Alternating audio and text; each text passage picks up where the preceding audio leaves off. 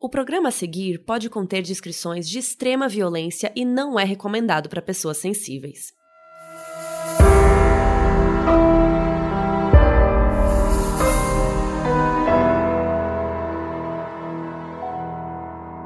Oi Brasil, eu sou a Carol Moreira. E eu sou a Mabê. E hoje a gente vai contar a história da Ângela Diniz. Ela foi assassinada pelo seu namorado, conhecido como Doca Street, em dezembro de 76. O Doca deu quatro tiros nela em Búzios, no estado do Rio de Janeiro, mais especificamente na Praia dos Ossos. E o nome da praia virou o nome também de um podcast que conta a história da Ângela, fala bastante do contexto histórico do Brasil na época e de como a Ângela foi tratada pela mídia e pelos advogados do assassino. Hoje a gente vai contar uma versão resumida quem quiser saber mais, vai lá ouvir o podcast Praia dos Ossos, que, gente, é muito bom. Ele tem oito episódios e foi criado pela Branca Viana, com pesquisa de Flora Thompson DeVoe e toda uma equipe. E depois a gente vai conversar com as duas, com a Branca e com a Flora, sobre tudo o que aconteceu com a Ângela e sobre os bastidores do podcast Praia dos Ossos. Essa é a história da Ângela Diniz, a Pantera de Minas.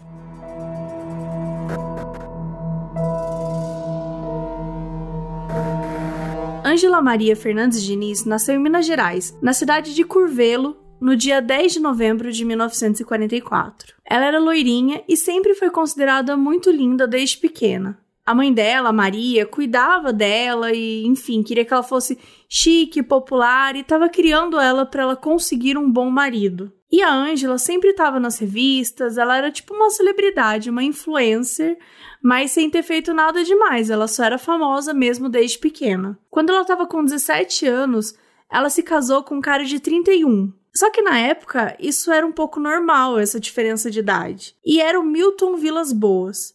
Eles tiveram três filhos em pouco tempo. Mas a Angela não era feliz e depois de nove anos de casados, eles acabaram se desquitando. Isso porque na época não tinha divórcio, né? Então você podia até separar, mas o casamento em si não acabava. Então, tipo, você não podia casar de novo, sabe? E aí, nisso, eles se desquitaram e o Milton acabou ficando com a guarda dos filhos. Depois disso, a Angela se sentiu muito livre, ela começou a namorar quem dava na telha, ela começou a aproveitar mais a vida dela. Ela era considerada muito gata e super sedutora. Os homens ficavam doidos com ela, inclusive os homens casados. E ela gostava um pouco desse poder que ela tinha. Tem muitas histórias sobre a vida da Ângela que são contadas lá no Praia dos Ossos, inclusive sobre um caseiro que morreu na casa dela. Escutem lá para saber mais que tem umas bem interessantes. Bom, ela seguiu a vida namorando, curtindo, e daí ela se mudou para o Rio em 73. E lá ela chegou a ficar conhecida como a Pantera de Minas. E quem deu esse apelido para ela foi o Ibrahim Suede, que ele tinha uma coluna social e depois ele acabou virando o namorado da Pantera. Até que um dia, numa festa junto com o Ibrahim, ela conheceu o Raul Fernando do Amaral Street, que era conhecido como Doc Street. E ele tinha 42 anos, era casado com a Adelita e eles tinham filhos. E os dois casais eram amigos, viviam na casa do outro, só que a Angela e o Doca começaram a ter um caso escondidos. A esposa do Doca até ficou sabendo, eles tentaram se reconciliar e tal, mas uma semana depois, o Doca decidiu deixar a esposa para ficar com a Angela.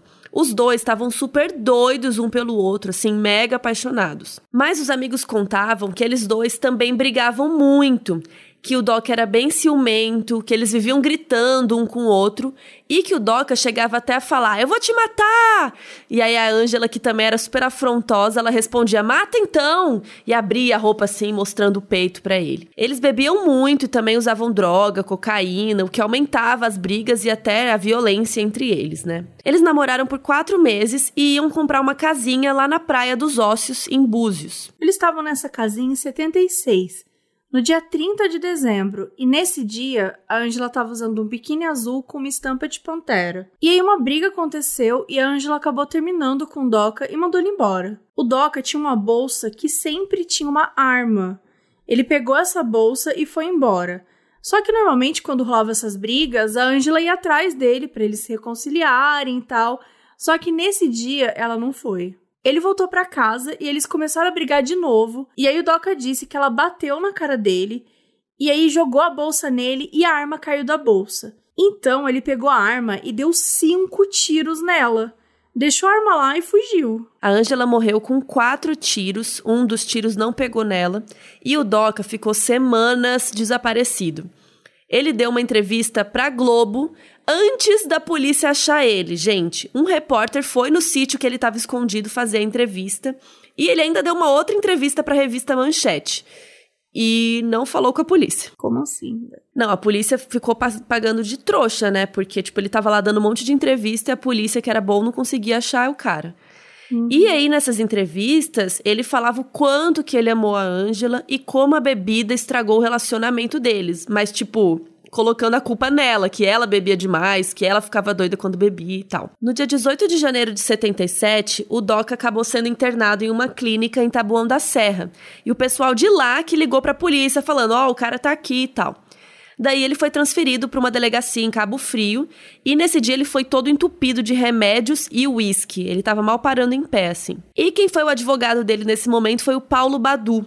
E ele conseguiu tirar o Doca da delegacia, né, da prisão lá, com a ajuda do doutor Ivo Saldanha, que é psiquiatra. O doutor Ivo disse que ele poderia se ferir, acabar se matando, sabe? Que ele precisava sair daquele ambiente, então conseguiu transferir ele para uma clínica psiquiátrica, porque ele não estava bem. E o Doca confessou ter matado a Ângela, só que até o delegado não acreditava na versão dele. Ele achava que tinha sido outra pessoa. E até surgiu uma teoria de um tal de Pierre, que a Ângela teria ficado com esse cara, só que era tudo mentira. O Pierre nem existia, ele nem era uma pessoa real. Então Doca ficou preso sete meses aguardando o julgamento. E acabou conseguindo sair depois disso com habeas corpus e aguardou em liberdade. Enquanto isso tudo ia acontecendo, ele foi ganhando apoiadores, admiradoras, até nome de drink ele virou. Para muita gente, o Doca era um verdadeiro herói.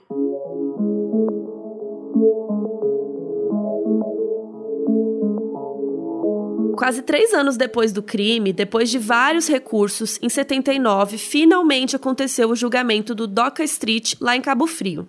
Foram 21 horas de julgamento e pela primeira vez foi um julgamento televisionado. Todas as rádios, reportagens, TVs, tudo só falava nisso. E aí, para vocês saberem, as primeiras 11 horas do julgamento foram só lendo os autos. Imagina que tédio. E por mais louco que isso pareça hoje em dia, o julgamento acabou transformando a Ângela em vilã da história e o Doca em uma vítima. O advogado do Doca foi o Evandro Lins e Silva, que era super famoso como criminalista e já tinha quase 70 anos na época.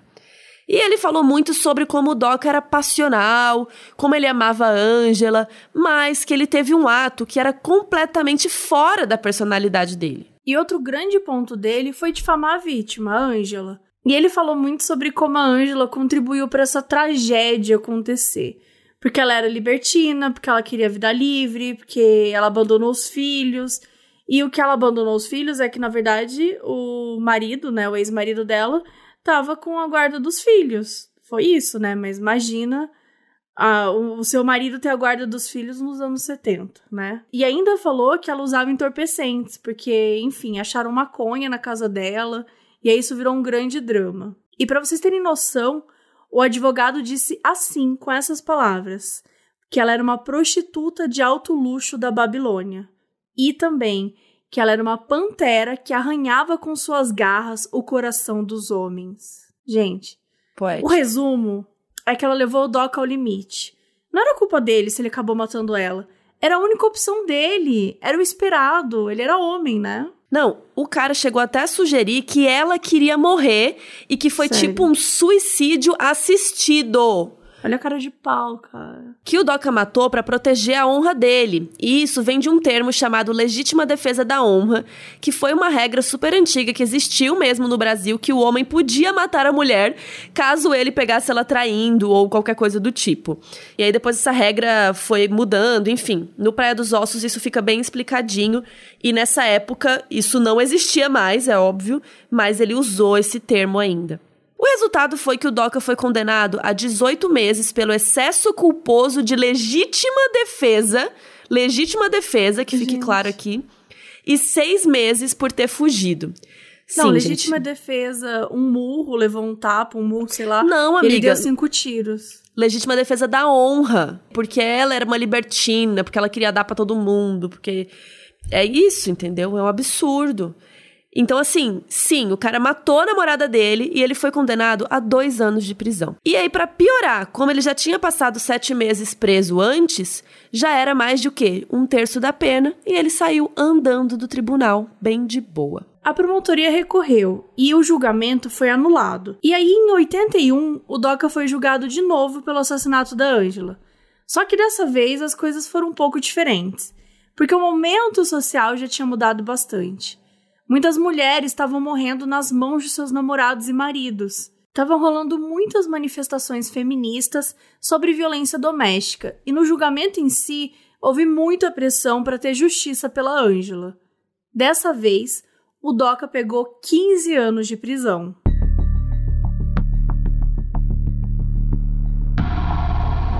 E agora vamos conversar com a Branca Viana, criadora e apresentadora do podcast Praia dos Ossos, que conta essa história de hoje. E também vamos falar com a Flora Thompson DeVoe, que fez a pesquisa, tratamento de roteiro e coordenação do projeto. No dia 18 de dezembro de 2020, o Doc Street faleceu aos 86 anos de idade. Ele tinha casado novamente, teve três filhos, dez netos e uma bisneta. A conversa que a Carol teve com a Branca e com a Flora foi antes do falecimento dele. Essa parte do episódio com a entrevista também está disponível para você assistir em vídeo lá no nosso canal do YouTube. É youtube.com/modspod. Até lá.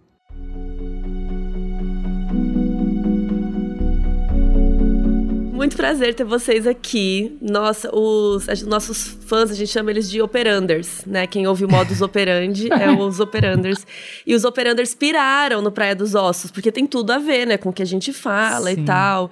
E também acho que o jeito que a gente fala, que a gente sempre quer trazer as coisas também de forma muito responsável, debater as questões sociais que o Praia fala muito, né, de machismo e tal. Então a gente achou muito legal também que ter esse crossover e conversar um pouco com vocês. Inclusive, eu queria contar que a gente estava em oitavo podcast mais ouvido do Brasil. E primeiro de Parabéns. True Crime. Não, mas aí o que aconteceu? Aí o Praia passou a gente. Aí a gente falou assim: como assim? O que tá acontecendo? Não. Aí a gente foi ouvir. A gente falou: não, tá tudo bem, mereceu. Porque foi muito engraçado. Gente, quem que é esse praia que tá passando a gente? Como assim? Aí a gente foi atrás, a gente foi ver. E aí a gente amou e também foi lá dar um view, um play pra vocês, assim, porque a gente também amou muito. Então queria saber disso, assim, como foi a repercussão para vocês, assim, se vocês esperavam que ia bombar tanto, como foi? Ah, acho que a gente esperava, né? a, gente, a gente esperava no sentido de que a gente tinha esperança é, de que fosse fazer sucesso, né? A gente planejou tudo muito bem planejado. O, a, a Kenny Moraes, que cuida da estratégia da gente lá no Novelo, planejou tudo muito, muito bem planejado, com meses de antecedência, toda a questão do lançamento, como seria nas redes sociais, que a gente teria um site especial para o podcast, com fotos da época, com todas as fotos que a gente teve acesso durante a nossa pesquisa e que foram é, liberadas para a gente. Então, foi tudo muito planejado, né? Então, a gente tinha esperança de que fizesse sucesso, mas, de fato, a repercussão foi é, talvez maior do que a gente esperava, né? É, eu não sei direito. Enfim, quando, quando chegou a hora do lançamento, a gente já tava nessa tanto tempo que era. Não sei, a, a preocupação era muito mais em, em tipo, polir as últimas coisinhas e você quase esquece que tem gente que vai ouvir, né? Assim, é só, é tipo, será que esse, esse, respiro tá bom? E esse, enfim, essas últimas coisinhas você, você meio perde. É, parece. A, a Paulinha tava falando outro dia que quando, quando alguém vinha falar que tinha lido a, a, que ela foi repórter da, da revista Piauí muitos anos, e quando alguém vinha falar que tinha lido uma reportagem, uma matéria que ela fez, ela ficava meio assim, porque era para ela como se tivessem, tipo, pego o diário dela para ler. Uma coisa tão, tipo assim, ela tava numa caverna escrevendo, e aí você meio que esquece que a coisa vai pro mundo. Então, quando a pessoa vem repercutir uma coisa do podcast, tipo assim, nossa. Como, como é que você sabe disso? uma coisa muito pessoal, assim, estranha. Sim. E queria saber de vocês também sobre a Rádio Novelo, porque depois que a gente. Aí eu fui, né, ver que era uma produção da. Aí vocês falam, né, uma produção da Rádio Novelo. Eu falei, vamos lá ver então a Rádio Novelo. E fui pesquisar e eu vi que tem muitos podcasts que eu já ouvia e que eu não sabia que era da Rádio Novelo. Então eu queria que vocês contassem o que é a Rádio Novelo, como foi a criação e tal. É, a Rádio Novelo é uma, é uma produtora de podcast que foi criada no início de 2019 por nós aqui, eu, a Flora, Paulo Scarpim a Kelly Moraes e o Guilherme Alpendre, que são formação original da Rádio Novelo. E a gente criou, hum, é, meio a gente estava produzindo os podcasts da Piauí, na Piauí, né, com com a equipe da Piauí, e, então tinha o Maria Vai com as Outras e o, que é meu outro podcast, e, e, a, e o Foro de Teresina. E a gente, eu, a Flória, eu e a Flória Paulinha, a gente a gente queria fazer mais, sabe? A gente é muito fã de podcast, a gente ouve muito podcast há muitos e muitos anos, e a gente queria poder fazer mais, coisas diferentes, coisas mais ambiciosas, coisas que a gente sabia que não seriam do interesse da Piauí e que a Piauí não tem expertise para fazer, porque não é uma produtora de podcast, é uma revista impressa, né?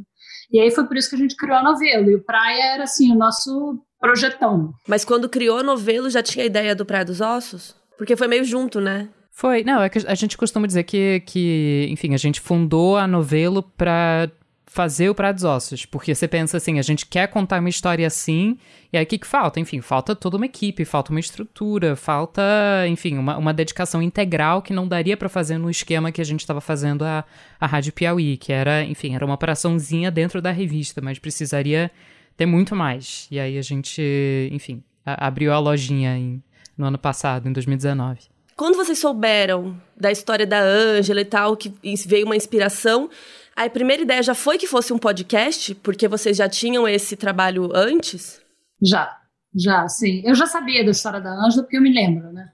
Eu me lembro, eu me lembro da história. Eu tava, eu era grande bastante para para lembrar dessa história e para ter sido uma história que me marcou tanto pelo crime em si, pela cobertura é, que teve 24 horas por dia durante cinco anos, pelo menos, entre ela morrer e o segundo julgamento do Doca Street. É, e eu me lembro por causa da participação da minha mãe no movimento feminista da época. Então eu lembrava bem, eu tinha 14 anos quando a Angela morreu, eu já, já é idade para lembrar. Mas o que fez a gente ter vontade de contar essa história foi quando eu contei essa história para Paulinha e para Flora, elas nunca tinham ouvido falar. Então a gente achou que era uma história que valia a pena contar para as novas gerações, porque, porque as novas gerações não sabiam, ninguém sabia, ninguém lembrava. E, e, a gente sempre pensou em fazer podcast, porque a gente sempre pensa em fazer podcast.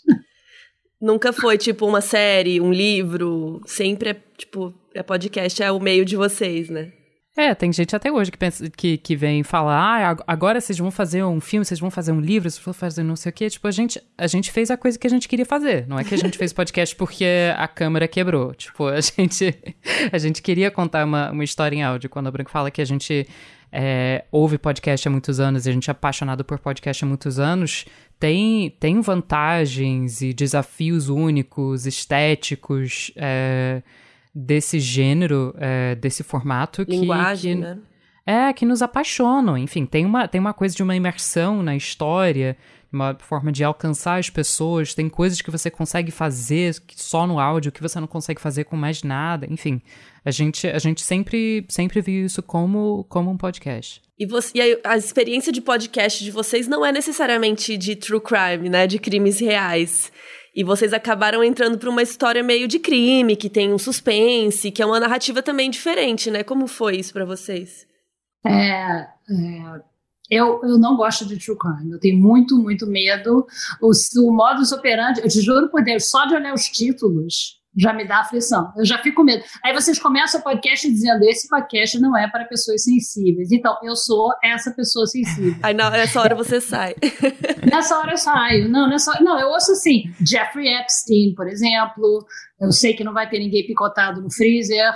Eu sei que não vai ter ninguém jogado pela janela, não vai ter, enfim, né? Ninguém, não, não vai ter maníaco de parto. Eu conheço essa história, eu conheço a história do Jeffrey Epstein, é um assunto que eu estudo, que eu, é um assunto que me interessa. Então eu falei, bom, Jeffrey Epstein não posso ouvir. Então quando tem um assim que, sabe, é, que eu sei que não vai ter canibal, aí, aí eu consigo ouvir. Mas se não, eu tenho horror, eu tenho medo, eu tenho realmente medo. Eu não gosto de história de, de crime verdadeiro. Mesmo crime de ficção, tem alguns que me dão pesadelo. É, então não é, não é, não é essa a minha praia. A Paulinha, por exemplo, adora, eu acho que a Flora gosta também, é, mas eu não. E, mas a, a, gente, a gente quis contar a história, a gente não considera tanto uma história de true crime, porque não tem. Quer dizer, o crime acontece, a gente explica lá o crime no primeiro episódio, porque ninguém se lembra, mas depois a história é muito mais do que isso, né? É, eu acho que a gente não tinha como, tanto como, como referência é, esse. Enfim, a gente pensa num. Enfim, história de assassinato, o nosso padrão é tipo uma coisa policialesca ou um murder mystery. E aqui era o contrário de um murder mystery, assim, zero mistério. tipo. É, é, o primeiro tipo, episódio a gente já sabe quem matou, tá resolvido, é isso. Né? Sim. Né? É, tipo, surprise, it was the patriarchy. Tipo. é, Sim, então. O, a gente, é, é, assim. É, quem você menos esperava era o patriarcado. É, mas é, aí eu acho que é, tem, tem um desafio de contar uma coisa que é. que, que contém, que lida com questões mais estruturais, mas de uma forma que engajasse as pessoas, que não fosse tipo uma palestra, enfim, uma aula. Então, de, de usar todas as ferramentas da narrativa em áudio para deixar a coisa uh, envolvente, enfim, do, do, do mesmo jeito que os Murder Mysteries, mesmo tendo zero mistério, enfim. E como que foi então para Branca que não estava, que tem pesadelos, é, ficar tão imersa nesse tema e né, lendo e falando, claro que, como vocês falaram, né, o tema principal não é só assassinato, mas dá muita raiva, né? Acho que às vezes até dá mais raiva do patriarcado do que do assassino, assim, tipo, como que fizeram isso, né? Como que a mídia falou, falou dessa forma, o advogado. Então isso tudo dá muito é muito emocionante, né, pra gente, assim, emocionante no sentido de que dói também, né? É, é muito, a história é toda muito dolorosa e dolorida. É, para para todos os envolvidos e para a gente também, que a gente passou dois anos mergulhadas nisso, né? Vendo tudo o que aconteceu com a Ângela. É uma história em si, é uma história muito triste, ela é também representativa de histórias muito tristes que acontecem com tantas mulheres o tempo todo. E, e obviamente, a gente teve que ler muito sobre feminicídio. Então, é, foi. Foi difícil, mas foi muito interessante, porque a história é muito interessante. Fazer esse tipo de coisa é muito interessante. A gente passou dois anos é, muito muito curiosas, sabe? Muito interessadas. Cada, cada pesquisa que a Flora puxava ia dar num lugar que a gente não conhecia, sabe? Aí a gente ia seguindo caminhos que a gente não sabia que existiam. Às vezes dava em alguma coisa, às vezes não, mas mesmo quando não, alimentavam a gente de alguma maneira. Então foi muito interessante. Agora, de vez em quando as pessoas perguntam para a gente se a gente não quer fazer é, um podcast sobre a Ida Cury, um podcast sobre a Lu, um podcast. Não, e não.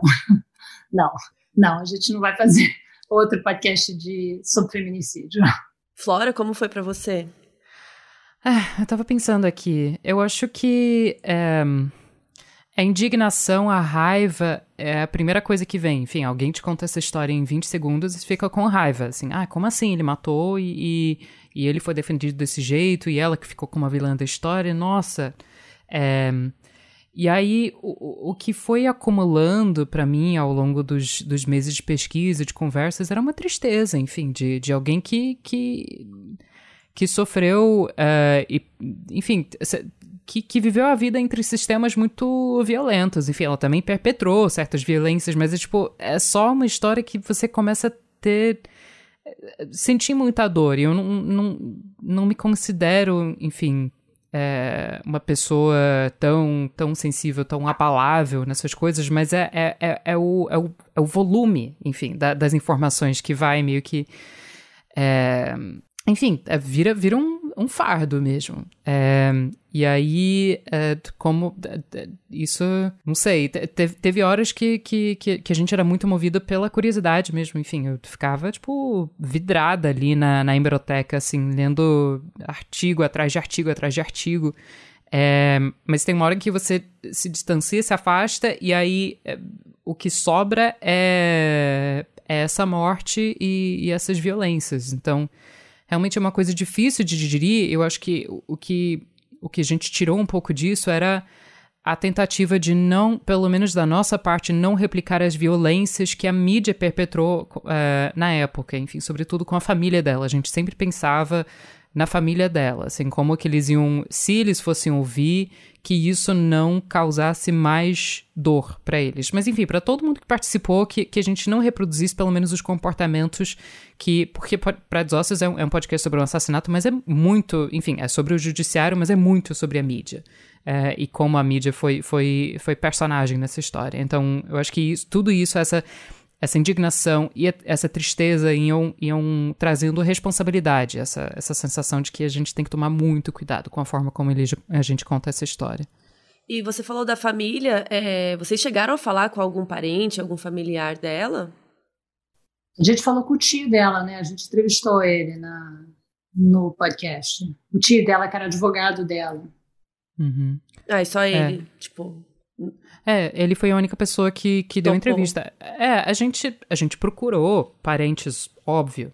É, mas a gente não, não esperava muito que eles tivessem interesse, porque, enfim, eles tinham sido tão assediados na época é, e teve tanta cobertura muito escrota, enfim, francamente, que, tipo, eles não tinham por que confiar nessa produtora que você nunca ouviu falar, que vai fazer um podcast que de repente você não sabe direito o que, que é, tipo, a gente, a gente nunca contou com isso. Então, quando não quiseram falar, tipo, tudo bem, a gente, a gente contornou. Sim. E também, por outro lado, vocês falaram também com os com o Doca, com o advogado dele e tal. Então também deve ser. A Branca até comenta assim: eu nunca tinha entrevistado um assassino né? E é uma frase que me marcou muito, assim, porque eu sempre quis entrevistar um assassino. eu ah, é? sempre, desde novinha, eu, eu gostei muito desses assuntos. E eu ficava assim, o sistema carcerário, eu quis, eu quis muito conversar com essas pessoas, sabe? Entender elas e tal. E queria saber como foi para vocês entrevistar não só ele, mas o advogado dele também, que falou coisas horríveis, né, na época. Então, que você ouve, você ouve lá o julgamento e você fala assim, mano, não é possível que esse cara tá falando isso. E depois você vai lá conversar com ele, né? Tomar um cafezinho, né? O, o advogado que falou as coisas horríveis que você tá falando, que chamou. Ah, eu já falecido, de... né? É, exatamente, é o já falecido. Sim. O advogado que a gente conversa, que é um, também o um advogado dele, é o advogado local de Cabo Frio, que, que fez parte dos dois julgamentos, da equipe dos dois julgamentos, é o único advogado que participou dos dois. É um. um é, ele se chama Paulo Badu, e ele dá uma entrevista muito boa, aliás, uma ótima entrevista, que ele explica, em que a gente vê ali, viu 2019, o espírito de 1976, porque ele ainda se espanta, ele acha que é um espanto as mulheres saírem de casa sem os homens, as mulheres saírem sozinhas, isso é uma coisa que espanta ele, mulher trabalhar é uma coisa que espanta ele. Você hoje em dia tem mulheres que são advogadas, juízas, promotoras, isso espanta ele. É, ele acha que é, que a Ângela era mau caráter e que o Doca era um homem apaixonado que matou por amor. Ele acha mesmo isso até hoje. Então, se você está fazendo um podcast, isso vale ouro. Esse tipo de entrevista vale ouro, porque aquele cara, ele te pega em 2019 e te joga para 40 anos antes. É muito, muito interessante, né? Você, de repente, você se vê diante de um homem da, do, de meados do século passado. Então, foi muito interessante entrevistar ele. É, a gente. Eu, quando a gente fala, assim, sobre ser movida pela curiosidade, tem essas horas em que, tipo, isso te, te leva a ficar horas e horas e horas lendo material de arquivo, mas muito, assim, na, na hora dessas entrevistas, naquele momento, assim, você só, tipo, quer saber tudo e você esquece, assim, seus sentimentos quase a respeito daquilo que tá sendo falado e você só quer saber tudo e, e, ter certeza de que tá gravando, assim, porque na, entrevista com o Paulo Pelo amor de Deus, tá gravando esse negócio. Não, Exatamente. Pois é, pois é, fica olhando pro cara do som, tipo assim, tá tudo bem? É... Não, quando, quando ele falou aquelas coisas, as pessoas perguntaram se, se a gente teve vontade de dar um soco, tive vontade de dar um abraço, porque é um material precioso, assim, as pessoas, muita gente pensa isso, mas não fala isso na lata, então, tipo, ele, ele enfim, sentando com a gente, falando francamente, assim, as, as percepções do caso naquela época e hoje, é, foi incrível. É, porque acho que aí você tá. A jornalista, né? O jornalista, o seu Exato. instinto é. jornalista, você quer tirar as melhores informações e depois você fica com raiva em casa, né? Sei lá. É, é. Na, hora, na hora que transcreve, você vai ler e selecionar os áudios, é que você pensa nisso. Mas na hora, esse tipo de personagem para podcast, é muito útil, porque você precisa no podcast é, carregar o teu ouvinte para onde você quer. Então, um personagem que faz isso espontaneamente, a gente não sabia, a gente não tinha a menor ideia, a gente sabia só que ele tinha sido advogado. Então, ele não, ele não falou muito no tribunal, a gente não tinha muito documento de quem era esse homem, sabe? Então, quando a gente chegou, ele deu essa entrevista para a gente, que deve ter durado umas boas duas horas, foi foi fantástico, assim, a gente saiu de lá dizendo, meu Deus, sabe, que entrevista incrível, sabe, agora dá para dá dá entender muito bem o mundo em que a Ângela viveu, sabe? Como eram os homens no entorno dela. Sim. Foi muito útil. Em algum momento vocês sentiram uma coisa que às vezes isso acontece comigo quando eu faço uma entrevista, eu tô tão ali no momento e tal que eu não percebo tudo que a pessoa falou, parece, que daí depois como você falou, vou lá ler a transcrição, eu falo, gente, ele falou esse, eu não tinha percebido que ele falou esse negócio aqui maravilhoso ou esse negócio horrível, que você tá ali, claro, você sai, eu tenho essa impressão que eu saio e falo, não, foi muito bom, ou não, foi muito ruim. Mas depois eu vou ver os detalhes, eu, gente, eu não tava tão ali que eu não percebi alguma coisa. Isso acontece muito comigo. Eu esqueço que eu falei as coisas. Ah. E, e é, eu esqueço que eu falei. E às vezes a gente sai de entrevista e a, Flora diz, e, a, e, a, e a Flora me diz, mas por que você falou não sei o quê? Ou eu gostei ou não gostei que você falou aquilo lá? Eu digo, eu falei? Hã? Mas o, o, que a pessoa está falando, eu em geral tô, tá bem. tô super ligada no que a pessoa está falando. É. É. Não, mas tem muito. Tem a dinâmica da entrevista e aí tem aquela cirurgia depois de tirar as aspas. E às vezes, tipo assim, uma conversa que foi muito difícil, muito truncada, assim, 50 minutos de agonia, assim, teve um dialoguinho que resume tudo aquilo que, assim, do, enfim, um ponto alto da conversa que ajuda muito a, a, dar uma virada narrativa. Então, acho que isso, isso acaba surpreendendo. Você sai da entrevista com uma percepção meio emocional, é, que pode ser, enfim, de alegria, nossa, que pessoa legal, ou, tipo, nossa, que difícil. E aí, uh, isso não, não traduz necessariamente para quão útil aquilo vai Material. acabar sendo. É. é. eu já tive entrevistas que eu fiquei assim, nossa, foi horrível, não, ele não falou nada, não sei o que. Aí eu olho lá depois e falei, nossa, mas tem muita coisa boa aqui, dá pra, dá pra catar e tal. É. E às vezes tem coisa em, em podcast, isso acontece, e aconteceu com a gente no Praia, de você ter uma entrevista que você não pode usar por causa do jeito que a pessoa fala.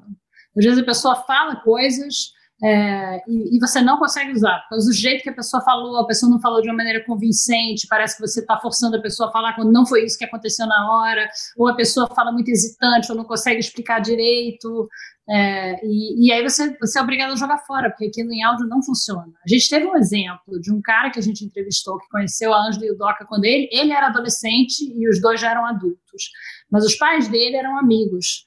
Então ele conheceu bastante bem, assim. E ele contou pra gente que ele chegou a ver a Ângela marcada, sabe, com o braço roxo, não, não com um soco na cara, mas com o braço roxo e tal. Mas ele contava de um jeito. A gente tentou meses botar o áudio desse cara é, no podcast, a gente não conseguiu. Por causa do jeito que ele contava, parecia que ele estava inventando, ou parecia que ele estava não tinha certeza, ou, parecia, ou que a gente estava botando palavra na boca dele, enfim. Sendo que ele, ele tinha falado na pré-entrevista e na entrevista, mas às vezes o jeito parece meio distraído, meio, ah, não sei. Mas, tipo assim, era a mesma informação que, enfim, a gente, a gente não, não duvidava, mas, enfim, essa coisa do tom é. de voz, enfim. Porque isso pode até prejudicar o podcast como um todo depois, né? Exatamente. Falarem, ah, eu não sei se essa pesquisa delas é boa, né? É. Alguma. Estão colocando, é, estão colocando gente que só ouviu falar e não tem certeza. Então a gente, a gente foi obrigada a tirar. Isso acontece bastante. E é, podcast dói, de modo né? geral, não só no dói. Ele dói. Eu tô com essa dor até agora, tanto que tem, sei tá lá, um lembrando. que a gente entrevistou esse cara e eu tô lembrando até hoje. E também teve uma parte que vocês falam que tiveram pessoas que deram entrevista ou contaram histórias e depois falaram: ai, ah, não, tira aí, não quero mais e tal. Sim. O ódio, né? O ódio não da pessoa, mas da situação. Fala, às, vezes, às vezes da pessoa também. É. E aí, mas vocês não, não assinaram com a pessoa? Tipo, não, tá direito, assin... tá gente... entregue. Sim, não, a gente poderia ter usado, mas a gente escolheu não não peitar, enfim. E eu, a gente. Ah, não, a, a, gente não deixou quieto, a gente, a gente se apropriou um daquilo. É, não, a gente. É, eu, isso foi, enfim, uma das grandes sacadas do, do roteiro nesse episódio, que, tipo, assim, tava tudo bonitinho, a gente tava, a gente tava, tipo, roteirizando, e aí, aí eu, eu voltei com os roteiristas e falei assim, ah, o fulano caiu, o cicrano caiu, eles, como assim? Tipo, isso. eles tinham desperdiçado, não sei, trabalho de, de quantas semanas. E aí, como era um, é um episódio que fala muito sobre os artifícios da, da coluna social e como você fala de uma pessoa, de uma coisa meio assim, falando sem falar, ou meio que, enfim, floreando um pouquinho para preservar a identidade da pessoa eles, o, Aurélio Aragão e o Rafael Spínola tiveram esse estalo de pegar aquilo que eles já tinham feito. Então, tipo assim, existe um roteiro proibidão com nome, endereço, sobrenome, enfim, com todos os detalhes. E aí tem a, tem a versão historinha que, que a gente fez, que é, enfim, baseado em fatos reais, mas a gente transmutou, enfim. A gente, teve a, a gente teve a sorte que eles eles caíram assim, foi tipo um atrás do outro, sabe? Eles não falaram com o outro, não, mas, não. mas até parecia. Quer dizer, que a gente saiba.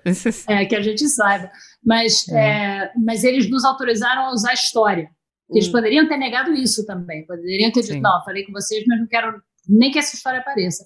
Mas eles só disseram, não, não quero a minha identidade, não quero a minha voz e não quero a minha identidade. E sabe que deu certo mesmo a identidade, ninguém sabe, porque um deles me ligou querendo saber quem era o outro.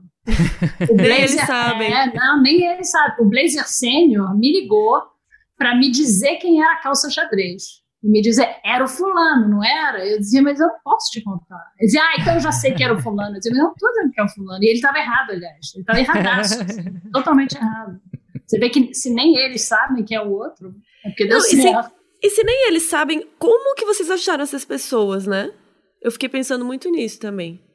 Olha, enfim, é, é, fofoca histórica e fofoca contemporânea. Então, a gente falando com amigos da Angela e do Doc, ai, com quem mais que ela tava namorando? Ai, passa a lista, ah, você tem o telefone ainda? E a gente vai chegando e aí vai, ah, você conhecia a Angela Diniz? E aí, vocês chegaram a namorar? Enfim, a gente chegando na conversinha e também eu li muita nota de coluna social, assim, Angela Diniz jantando com fulano no restaurante tal, Angela Diniz, enfim, e aí às vezes eu tinha que tentar é, decodificar também. Assim, teve um, algumas notas que eu, não consegui entender até hoje. Eu mandei pro Giba 1, que é tipo o colunista social sênior, assim, da, daquele episódio, e ele falou, ele reconheceu o cara, até falou um pouco mal do cara, falou assim, eu não tenho a menor ideia do que esse cara quis falar sobre o marido da Ângela andando com espaguete debaixo do braço na Avenida Atlântica, alguma coisa. É sério, a nota era assim. Então, é, a, a, nas vezes em que você consegue entender de quem que se trata, é, aí a gente também ia atrás, enfim, de, de todo mundo que, que tava vivo ainda, enfim. E já que vocês estão falando disso, né, de ir atrás, como foi a entrevista do Doca, né? Que vocês ficaram atrás dele, que, para quem não, não ouviu ainda o podcast, é o assassino, né? E como foi, porque vocês leram o livro dele, eu achei ótimo que ele deu o livro para vocês também, né? Sei que dizer, ele, não, ele não, deu, ele, ele meio que, ele meio que botou é. na nossa mão, mas a gente falou, não, tudo bem, a gente já tem, obrigada. ele levou, ele trouxe a cópia dele. Ah, não dele, era, que não ele... era pra, é, é. Não, não era pra é, dar uma pra gente, era, é. é. era uma ah, cópia dele. Não sei se ele teria dado se a gente tivesse aceitado. Pegado. a, gente, a gente já leu, é. e como foi? Porque meio que foi sem querer, querendo, que vocês conseguiram ir ali tirando. E eu só fico imaginando a tensão que vocês estavam de, tipo a próxima pergunta ele vai embora, sabe? A próxima pergunta ele vai falar que não vai responder mais. E aos poucos vocês foram conseguindo dar o famoso migué e foram ali enrolando ele. Ele acabou falando um monte de coisa, né? Que super foi uma entrevista boa, eu acho. Foi uma entrevista boa, foi. É, a, a tensão ali, às vezes as pessoas acham que a tensão é porque a gente estava entrevistando um assassino, e não é. Não, isso, isso em si não tinha atenção nenhuma. A tensão era exatamente essa que você falou, que é a atenção de você falar alguma coisa errada, de você não conseguir é, que o cara ficasse, da gente o meu medo era eu desperdiçar a chance que a que a Cláudia Nogaroto, a nossa produtora, tinha conseguido, entendeu? Ela ficou meses cavando essa entrevista com nossa, com uma paciência, um talento, falando com todo mundo no entorno, horas de conversa é, para conseguir gravar essa entrevista. E o meu medo era eu desperdiçar essa chance incrível que ela tinha me dado. E ele realmente estava com Quer dizer, ele tinha ido lá, ele foi lá, né? Eu, vi que ele foi lá, eu falei, bom, ele está aqui. Se ele realmente não quisesse mesmo, de verdade, como quando eu telefonei para ele, ele não teria vindo. Então, ele está aqui já é uma coisa boa. Mas ele estava. Ah, ele ficou em pé, não foi? Um ele tempão? ficou em pé. Muito tempo. O tempo todo? Não, não, não, mas ele ficou muito tempo é, sentado na, no braço da poltrona, de Meio que escuros, pronto para ir embora. Né? É, a e virado para a porta, virado para a porta, sabe, do apartamento. A porta do apartamento estava a quatro metros de onde ele estava. E a poltrona era uma daquelas, sabe aquelas poltronas fofonas que uma vez que você senta, você senta, é difícil levantar? Então, eu acho que teve isso também, sabe? Ele estava meio assim, sabe? Daquele, bom, se eu sentar aqui, eu tô sentado, né? Então, ele ficou uns bons, sei lá, 40 minutos sentado no braço da poltrona e aí chegou uma hora que ele que ele sentou e a gente já estava conversando e tal, mas assim, momento nenhum eu achei que era jogo ganho, sabe? Eu acho que o tempo todo a gente tinha que tomar muito cuidado, ir pelas beiradas, pensando bem nas perguntas, aproveitando o tempo é, para fazer as perguntas que só ele podia responder, é, por caso ele resolvesse levantar e ir embora de uma hora para outra. Mas ele não fala. A entrevista durou duas horas e meia, duas horas e meia. E vocês conseguiram perguntar tudo que vocês queriam? É, eu, eu acho que sempre, sempre fica umas coisas, mas, mas você vai sentindo que tem coisa que você não vai conseguir descobrir em duas horas, sabe? E, e como o nosso objetivo não era de, enfim, entender tudo da cabeça do Doca Street, mas sim, enfim, contar a história da Angela, é, a, a, entrevista ali tinha um, tinha um propósito mais limitado. Eu acho que, enfim, eu, eu tenho mais curiosidades, a gente tem mais curiosidades é, mas não vinham ao caso, sabe? Então, sempre, sempre fica assim. Eu não acho que a gente tenha esgotado todas as perguntas. E, enfim, a todo dia você pensa em mais uma. Mas é, a, a, a pergunta que a Branca estava tentando chegar era tipo assim: o que, que aconteceu? Como, como que você chegou ao ponto de, de matar a sua namorada? Enfim, por um. Com todas as aspas, excesso de amor. E aí a gente passou, enfim, sei lá a gente não, quer dizer, eu, eu digitando no Google Doc e a Branca é realmente na linha de frente fazendo as perguntas, mas um, 90 minutos tentando chegar ali. É, também, que a gente faz assim, a gente faz uma entrevista dupla que aparece só a minha voz, mas são duas cabeças fazendo a entrevista. A gente tem o Google Doc que a gente prepara antes, e quando a gente chega lá, a Flora fica num canto com o computador dela aberto, mexendo no computador, as pessoas nem sabem que ela está falando comigo, nem que ela está participando da Finge entrevista. que está ali trabalhando. Exatamente, está trabalhando, está na rede social, está em qualquer lugar, fica lá olhando. E eu fico fazendo as entrevistas e a gente vai se comunicando pelo Google Docs. Eu, em geral, não estou com um computador, estou só com um, um, iPad, que é pequenininho e é não intrusivo, assim, não, não assusta as pessoas, porque a gente já chega com técnico. Então a gente chega assim, né, com microfone, com cara de fone, com boom na cara das pessoas. Então, quanto menos intrusiva nós formos, melhor, né? E aí já a intimida, Flora vai né, me mandando informação mandando outras perguntas, vai riscando as que eu já fiz. Aí quando ela quer que eu faça alguma pergunta, ela bota assim, letrona, maiúscula, em vermelho. É, vermelho. Não, e mesmo assim, não, isso, isso, é importante também, que, que a Branca tem uma super sensibilidade, assim, um super jogo de cintura para como fazer a sequência das perguntas, que era o essencial, assim, nesse caso do Doc. Tipo assim, qual é a pergunta que dá para fazer agora? Qual que é a pergunta, tipo, Sim. meio que eu imaginava, assim, um, um xadrez na cabeça da Branca de eu vou fazer essa, e aí você vai nos levar para tal assunto, depois eu vou poder abordar, assim, esse território aqui. E eu tava, tipo, só suco de ansiedade, pelo amor de Deus, faça essa pergunta, Fala porque logo. ele tá, ele tá olhando pra porta, tipo, e aí, às vezes eu deixava, tipo, assim, letra, enfim, tamanho 48, vermelho, e a branca, tipo, rolava pra próxima página e fazia outra pergunta. A branca deletando, assim. É isso, apenas ignorando, apenas é ignorando. Porque, por um lado, você quer perguntar as perguntas mais cabeludas logo, porque você não quer Sim. perder a chance do cara ir embora, né? Você, você perdeu as coisas mais importantes. Mas ao mesmo tempo, para você chegar, como você disse, para você chegar na coisa mais cabeluda, você tem que ir criando a intimidade, a pessoa tem que se soltar. Sim. Então é muito. É difícil mesmo, né? Esse equilíbrio é. das perguntas. A pessoa tem que, a pessoa tem que entender por que, que você está lá, sabe? A gente não estava lá para confrontar ele, a gente não estava lá para acusar ele, ele já foi acusado, ele foi condenado, ele cumpriu pena numa cadeia brasileira, enfim, como todo mundo sabe como é, então ele fez o que a sociedade pede dele. A gente não estava lá para acusar ele mais uma vez de ter matado a Ângela, a gente estava lá para entender.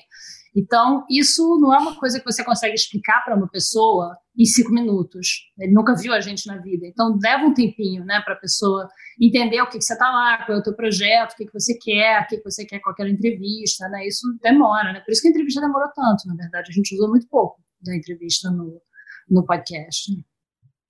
E o outro ponto muito importante do podcast é o feminismo, né? A luta das mulheres, o Quem Ama Não Mata. E até me surpreendeu quando eu tava ouvindo e tal. E chegou um episódio que era basicamente isso, né? Só focado das mulheres e do feminicídio e tal. E eu achei isso muito interessante. Então, como foi para vocês decidir que vocês precisavam ter um. Não, não, só, não é só um episódio disso, né? Mas que vocês falaram, nossa, a gente precisa focar muito, precisamos bater nessa tecla. Isso sempre já estava ali na ideia ou foi no desenvolvimento? Como foi essa parte? Não, sempre já estava na ideia. É por isso que a gente quis contar essa história, né? Principalmente por causa disso. Se tivesse sido só um assassinato com uma defesa super machista e depois uma outra condenação e acabou, não seria uma história tão relevante para a gente. O que a gente queria era justamente mostrar as questões sistêmicas que levaram aquele assassinato, que permitiram que ele fosse praticamente absolvido no primeiro julgamento.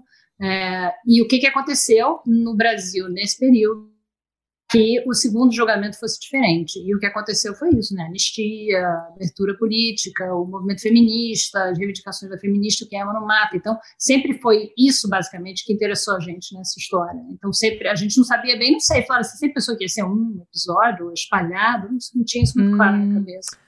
Talvez. Não, eu acho que a, a questão da estrutura do episódio não estava muito clara, assim, que isso ficasse, tipo, num episódio próprio, talvez se, se espalhasse por vários, até porque, enfim, tem, tem personagens dessa mobilização feminista que fazem parte da, da história da Ângela e da infância da Ângela, então é uma coisa que é, é transversal. Teve pessoas que foram criadas no mesmo ambiente que ela, passando pelos mesmos ritos sociais bizarros, que, enfim, ela, ela virou socialite, virou a Pantera de Minas e elas foram para a faculdade e viraram sociólogas, cientistas políticas, economistas e, e acabaram é, se mobilizando para defendê-la depois de morta. Enfim, aquela isso isso sempre, enfim, era um, era um elemento super é, emocionante e, e, e forte é, dessa história. Mas tem outra coisa que é uma pergunta que a gente sempre confronta quando a gente vai desenterrar é, um, uma história dessas é por que contar hoje?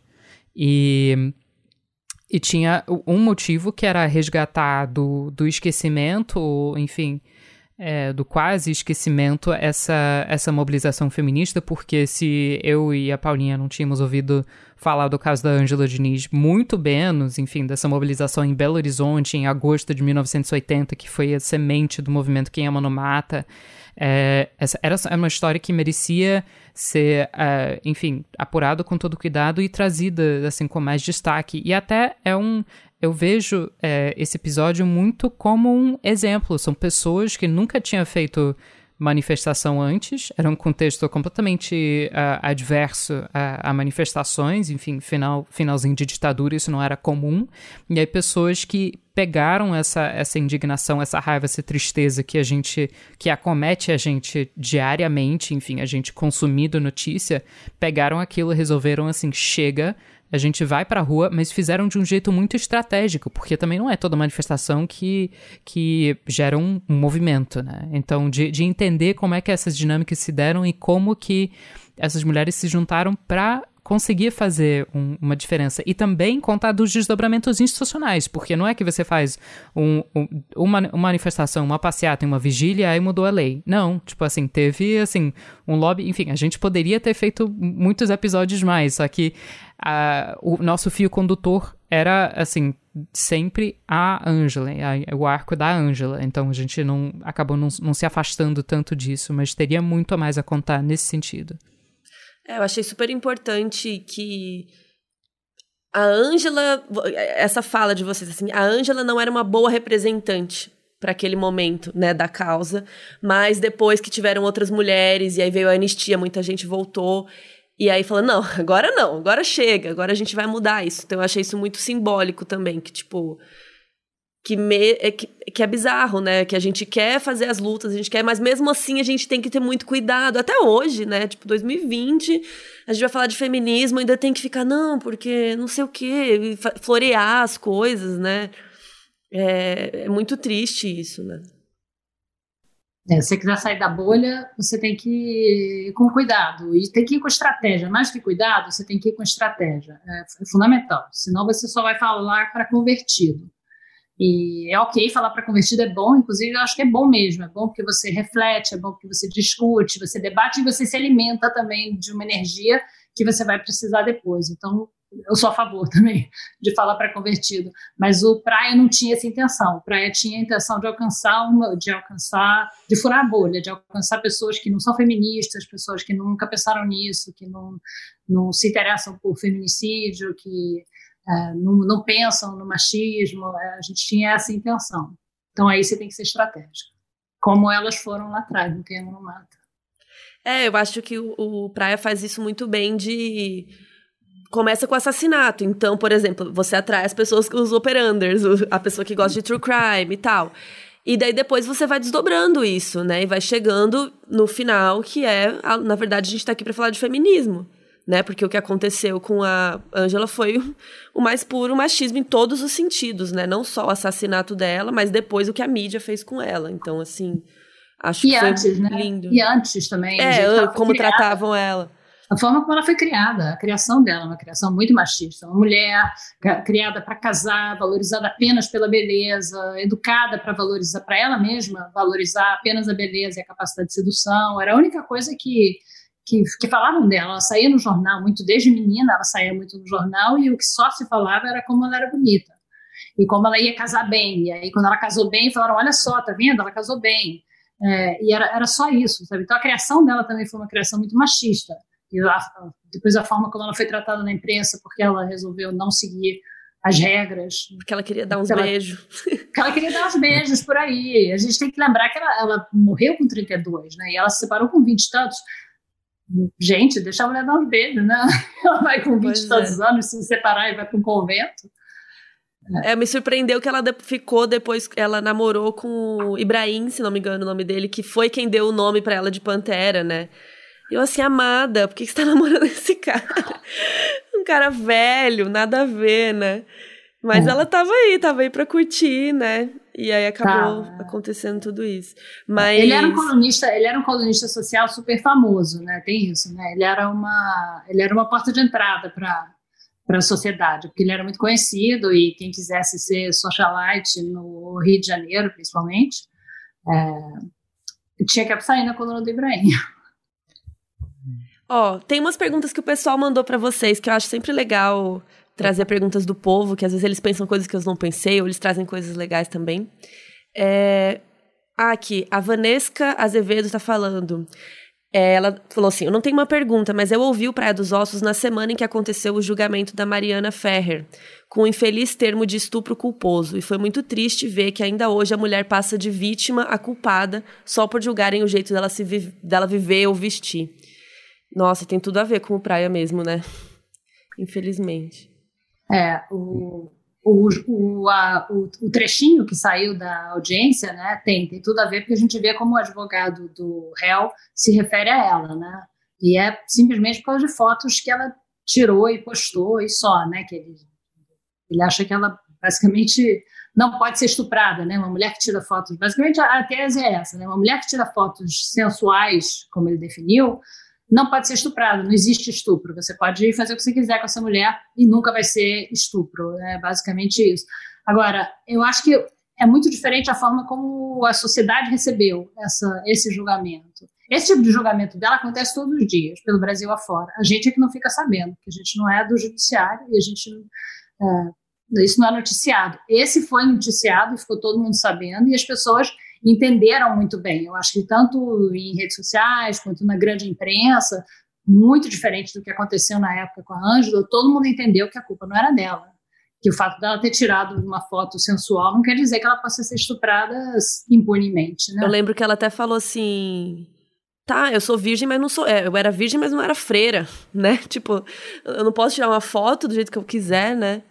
É, isso é interessante porque, enfim, a, gente sempre, a gente acha que o, o, machismo é de hoje, ou de 20 anos atrás, 40 anos atrás, 100 anos atrás, mas o buraco é, é muito profundo. Então, eu penso, enfim, essa pesquisa que a gente fez, que é, que é vasculhando os códigos civis penais, isso tem uma raiz, aquilo que foi feito com ela, que era, existiam é, castigos diferentes e, e, um entendimento diferente do estupro quando praticado contra uma chamada mulher honesta.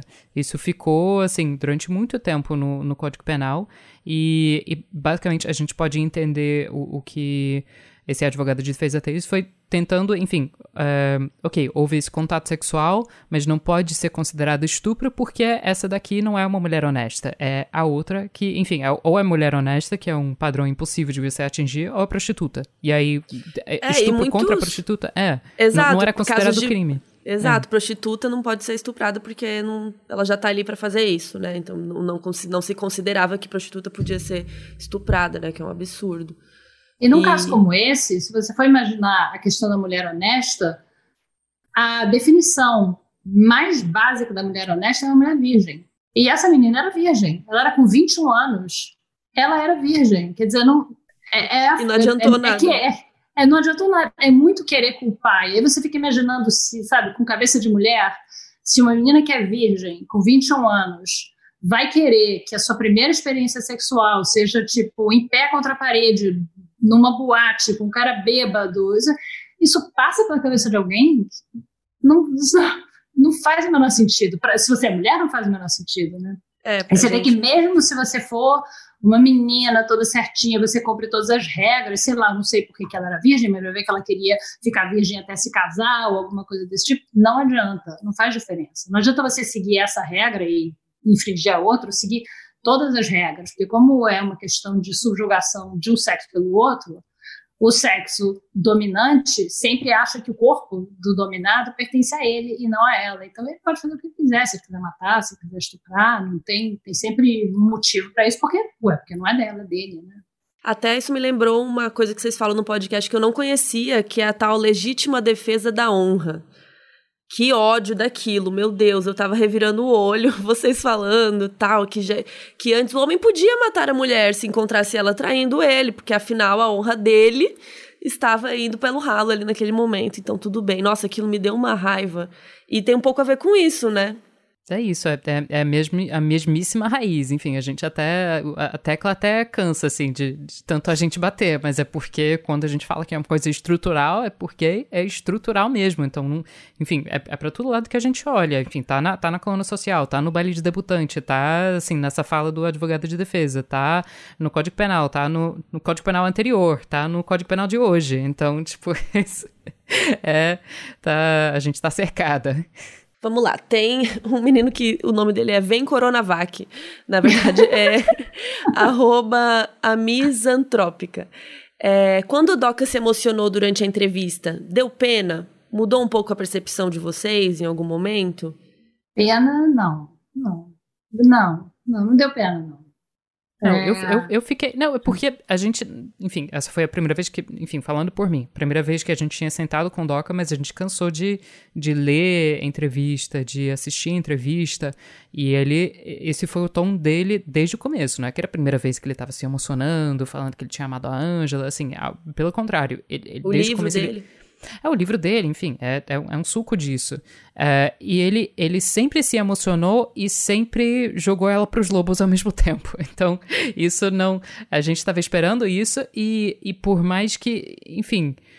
Dá, dá para acreditar nas duas coisas, que ele realmente, enfim, tem amado, que ele se sinta mal, mas aquilo que ele fez, aquilo que ele falou, aquilo que ele deixou ser feito, enfim, isso meio que não tem a ver com o que ele sentiu ou não sentiu. Eu, é, isso não me eu fiquei. É, sei lá, foi desconfortável, mas, mas não, chega, não chega a dar pena, enfim.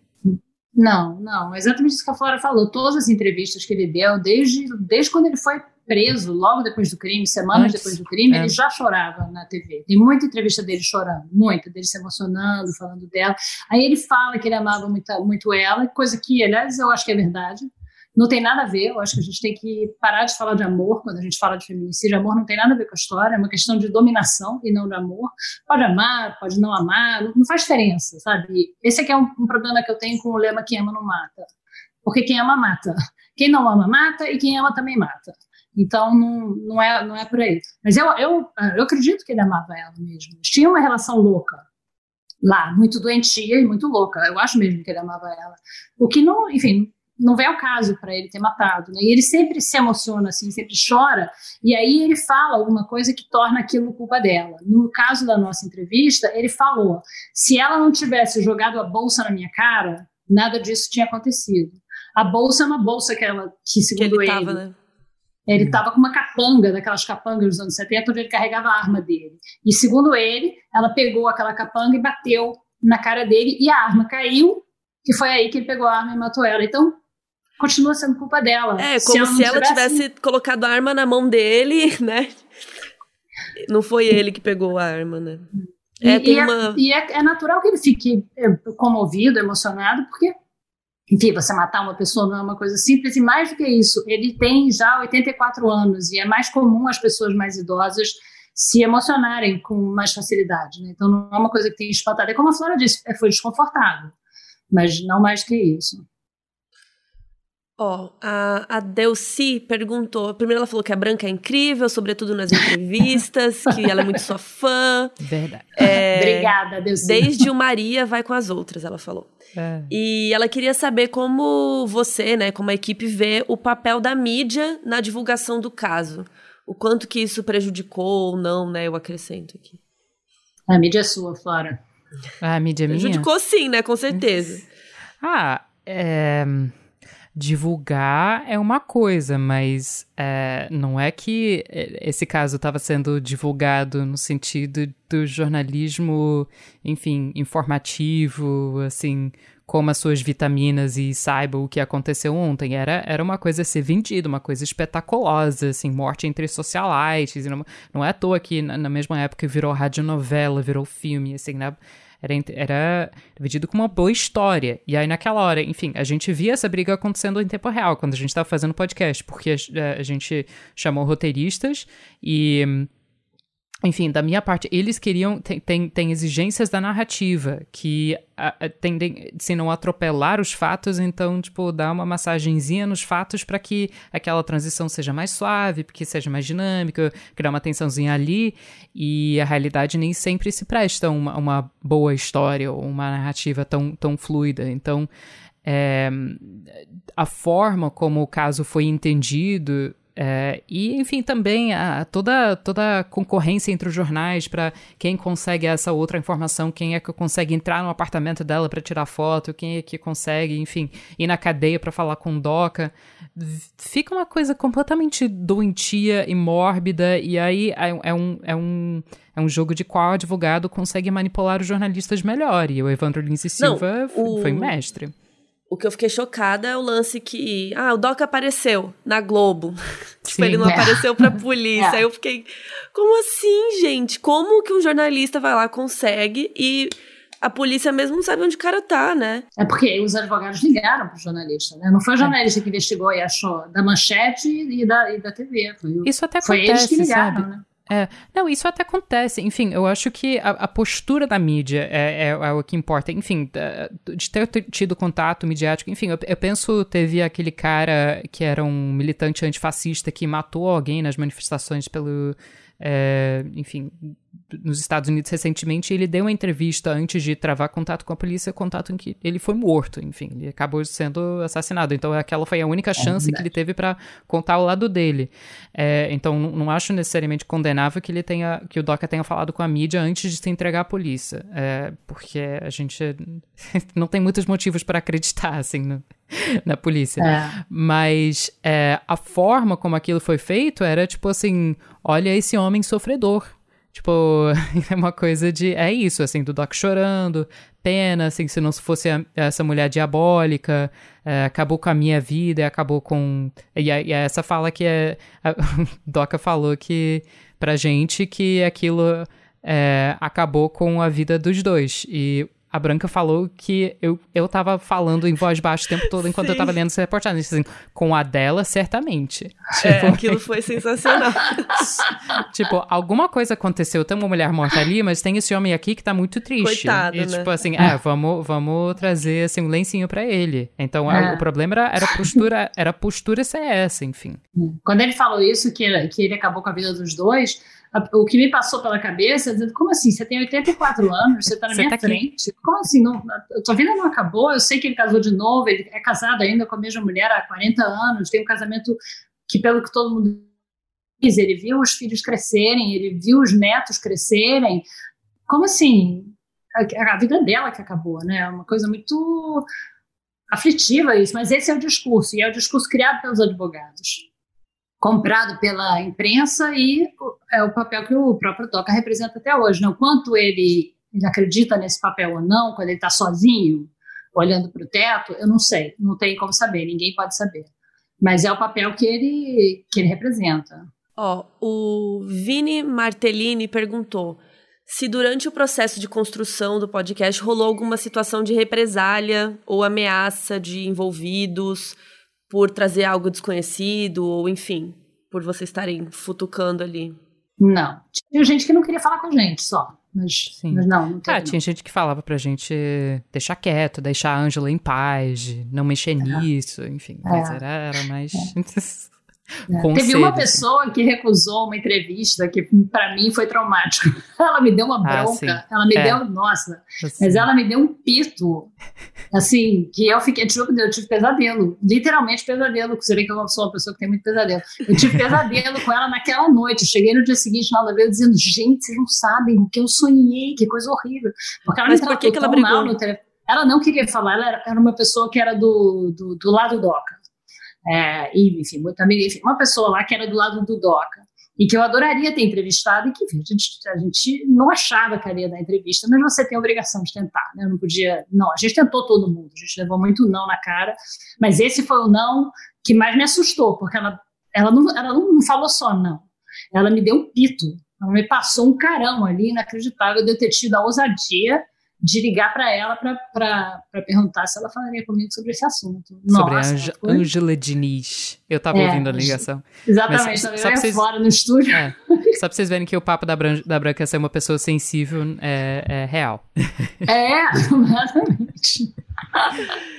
Ó, oh, aí tem o, o Bru Xavier perguntou se aconteceu alguma coisa sobrenatural. Eu acho que ele tá perguntando isso porque quando o Felite veio aqui, ele falou que aconteceram umas coisas, né? Quando ele estava escrevendo o livro, que parecia assim, que o pneu do carro furou, daí não sei quem teve um infarto. Umas coisas assim que vão acontecendo, umas coisas estranhas, assim. Aconteceu algo estranho? Se tiver acontecido, eu não notei, porque eu sou a pessoa é. mais cética da face da Terra. Então, não acredito se tiver em nada. acontecido não, nada, eu não acredito em absolutamente. Assim, eu acredito, eu acredito que eu tô aqui, eu acredito em vocês, que vocês estão aí também, isso eu acredito. Mas eu não acredito em horóscopo, eu não sou religiosa, eu não sou mística, eu não acredito, eu não sou supersticiosa. Então, se aconteceu, eu não vi. Eu sou a pior pessoa para receber esse tipo de mensagem, porque eu não acredito que ela exista. Não sei, não, Flora, aconteceu alguma coisa?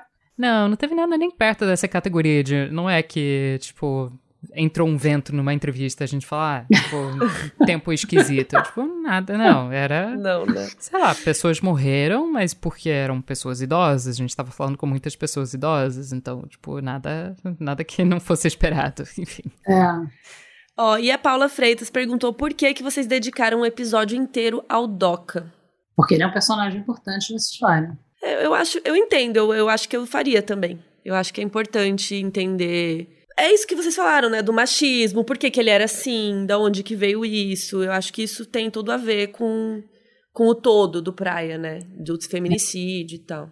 É, enfim, não é um episódio. A gente não, não traz toda a biografia. Você, você não, a gente não te conta, tipo, depois ele trabalhou aqui, depois ali, depois ele foi para os Estados Unidos, depois não o quê, tipo, é, porque não é sobre a biografia, é sobre ele com a Angela. Enfim, tem, a gente acaba contando um pouquinho da, da, das caçadas lá na África, porque a gente acabou entrevistando ele na casa do amigo caçador, então a gente tinha que explicar por que, que tinha presa de elefante na parede. Mas, tipo assim, todo o resto, tipo, Toca e Interagindo. E, tipo, não, não dá pra você.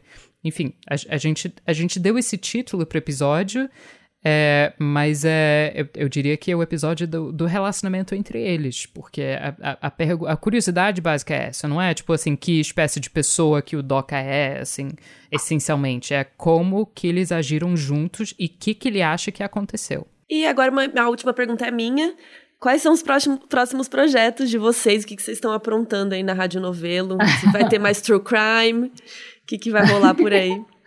É, true Crime meu, não.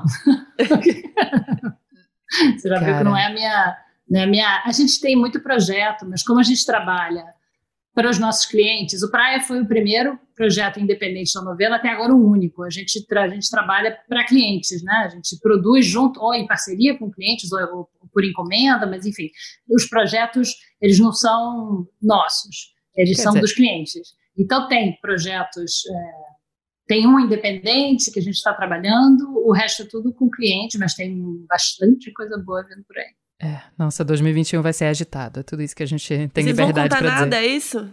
Ah, não, Só a gente também, aí? a gente, eu acho que também ser- seria, seria crueldade. São, não são coisas rápidas, não é nada que, assim, você vai ouvir o episódio e vai sair na semana seguinte. Então, tipo assim, essa- essas coisas levam, levam tempo e é melhor só deixar no mistériozinho. E aí, quando aparecer, apareceu. É, E não vai aparecer como muita coisa. O, Praia levou dois anos para fazer, esse tipo de projeto leva dois anos para fazer, então não tem. É, a, gente, a, gente, a gente quer baixar a média pros outros, porque É, essa a foi gente quer nossa baixar a primeira. média, a gente quer tentar, é, a gente quer tentar baixar a média. É. Mas. Então tá, gente. Eu amei. Muito obrigada. Espero que o público Obrigada a goste também. Parabéns pelo podcast. Tá incrível mesmo.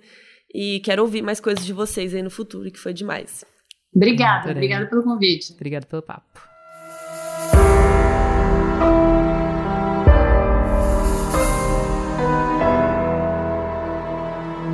Esse episódio foi pedido por Bruno Xavier, Anne Marx, Marília Froman, escrito por Carol Moreira e apresentado por Mabê Bonafé e Carol Moreira.